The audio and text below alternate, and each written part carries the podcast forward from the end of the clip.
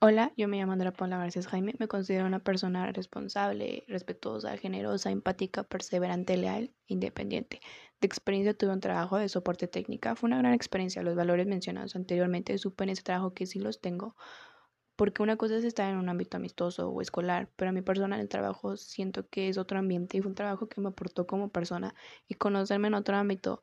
Tristemente tuve que renunciar por cuestiones escolares ya que hiciera mucho tiempo laboral pero también tomé unos cursos llamados Mayaji en una plataforma llamada Mayaji, llamados Toma de Decisiones para el Impacto Social, Tecnología en Acción y Marketing Digital.